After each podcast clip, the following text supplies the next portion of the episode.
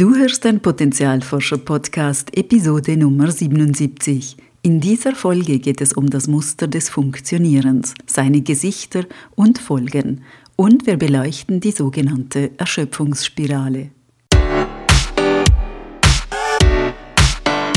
Willkommen beim Potenzialforscher-Podcast für mehr Freude, Erfüllung und Sinn im Leben. Ich bin dein Potenzialforscher-Coach Christina Schaka.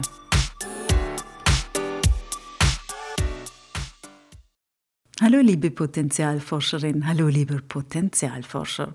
Während ich diese Folge aufnehme, scheint draußen die Sonne, die Vögel zwitschern aufgeregt und ich spüre, wie sich auch die Energie in mir lebendiger anfühlt.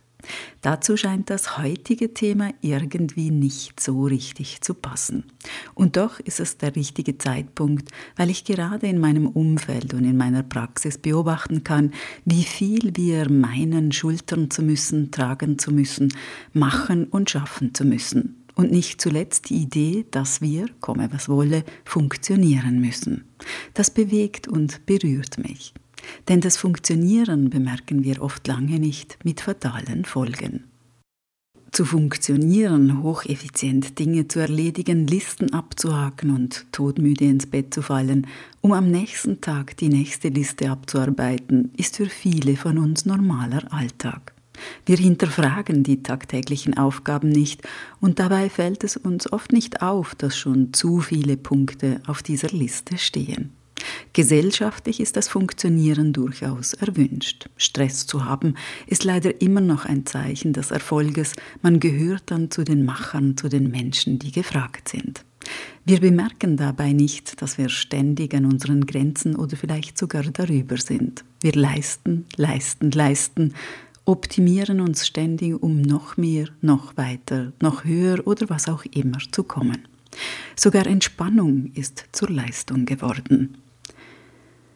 Zum Funktionieren gehört übrigens auch das ständige Dasein für andere. Helfen, unterstützen, zuerst für alle anderen sorgen und dann vielleicht für sich oder dabei die eigenen Bedürfnisse gänzlich hinten anzustellen oder sogar zu verdrängen. Funktionieren hat viele Gesichter. Allen gemeinsam ist, dass es erschöpft, auf Dauer auslaugt und wir uns meilenweit von uns selbst entfernen. Wer funktioniert, verdrängt grundlegende Bedürfnisse. Wer funktioniert, hat oft wenig Spielraum für Spontanes. Wer funktioniert, achtet nicht auf die Impulse des Körpers. Auch der Körper muss schließlich funktionieren. Und wer funktioniert, lebt auf Dauer nicht, sondern überlebt. Das Tückische am Funktionieren ist es, dass es zu Beginn tatsächlich für viele Erfolge im Äußeren sorgt. Wir steigen die Karriereleiter hoch, setzen spannende Projekte um, schaffen enorme Fortschritte. Wir ernten Beifall für unser Funktionieren. Das spornt an, weiter zu funktionieren. Über die Jahre, es ist tatsächlich so, dass wir oft erst später im Leben bemerken, dass es nicht aufgeht. Über die Jahre also wird die Energie allerdings weniger. Denn Funktionieren bringt keine Energie ein, sie verbraucht nur Unmengen davon.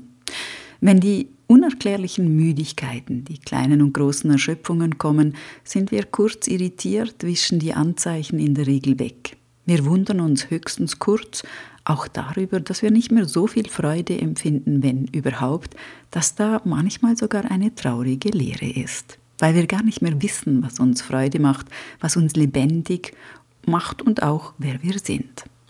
Erst später kommen die Schlafstörungen, die ständige Übererregung unseres Nervensystems, die Kopfschmerzen, die Süchte, zu viel Essen, Burnout oder andere körperliche Beschwerden und sogar Krankheiten. Doch auch die werden angepackt wie bisherige Projekte. Man hat schließlich wieder so schnell wie möglich zu funktionieren. Dabei ist das zu viel schon längstens zu viel. In der aktuellen Ausgabe Psychologie heute geht es um das Thema Burn-on. Extrem erschöpft, extrem pflichtbewusst, wie sich die Vorstufe des Burnouts anfühlt und wie wir ihm entkommen. Dieser lesenswerte Artikel beschreibt auch die sogenannte Erschöpfungsspirale, die aufzeigt, wie sich die Entkräftung in drei Stufen entwickelt. Die erste Stufe, die typischen Anzeichen einer beginnenden Erschöpfung sind Rückenschmerzen, Kopf- oder Zahnschmerzen, grippale Infekte, Schlafstörungen, das Gefühl von Energielosigkeit. Alles Beschwerden, die auch harmlos sein können, aber in einer gewissen Häufung oder auch Schweregrad Anzeichen für Erschöpfung sein können. Das Tückische daran, viele nehmen diese ersten Zeichen von Erschöpfung nicht ernst, sondern machen weiter wie bisher. Wer längere Zeit über seine Kräfte geht, läuft Gefahr, auf die zweite Stufe der Erschöpfungsspirale zu rutschen. Die Erschöpfung macht sich auch im Verhalten bemerkbar. Männer reagieren zum Beispiel häufig mit Irritierbarkeit, Reizbarkeit und aggressiven Ausbrüchen.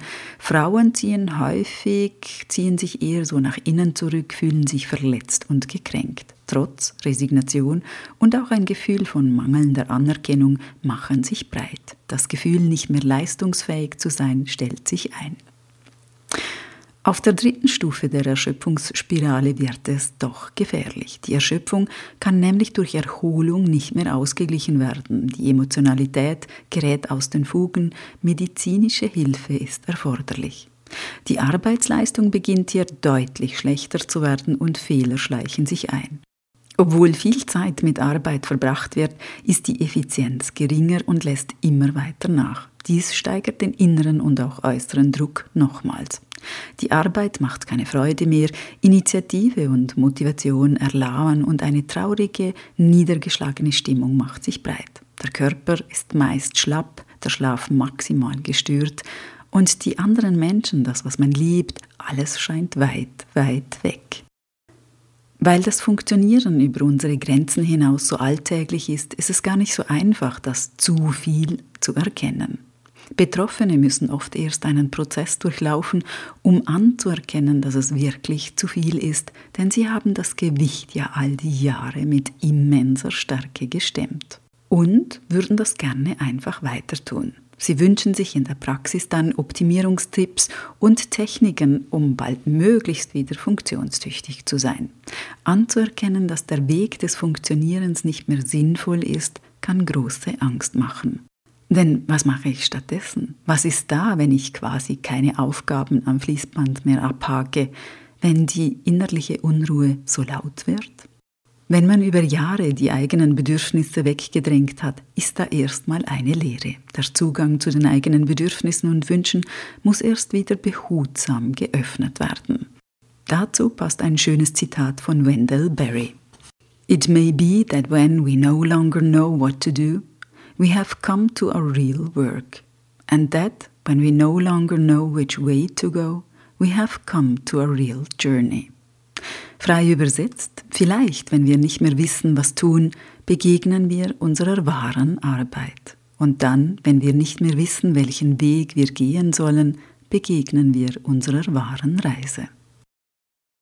Uns dieser wahren Arbeit und wahren Reise zu stellen, ist nicht immer einfach und auch schmerzhaft. Denn Funktionieren kann eine Folge von frühem Trauma sein, ein Muster, das wir entwickelt haben, um unseren Platz in der Welt zu sichern. Was uns früher geholfen hat, wird aber über die Jahre zu einem schädigenden Muster. Deshalb reicht es nicht aus, nach der viel zitierten Work-Life-Balance zu streben. Dieser Prozess des Wiederheilwerdens ist viel tiefer, viel bedeutender. Es geht um das Leben selbst und um Fragen des Sinns im Leben. Wir stellen uns diesem Prozess, wenn wir achtsam erforschen, erkennen und anerkennen. Wenn wir uns dem Sein statt dem Tun nähern und herausfinden dürfen, dass Sein nicht bedeutet, nichts zu tun, sondern nicht zu müssen. Und es bedeutet, uns selbst Sorge tragen zu dürfen, Pausen zu machen, bewusst Stille zu erleben die Erschöpfung anzuerkennen, statt zu bekämpfen und die Neugierde einzuladen, die eigenen Bedürfnisse kennenzulernen, dem eigenen Potenzial zu begegnen und ihm den Raum zu schenken, sich zu entfalten.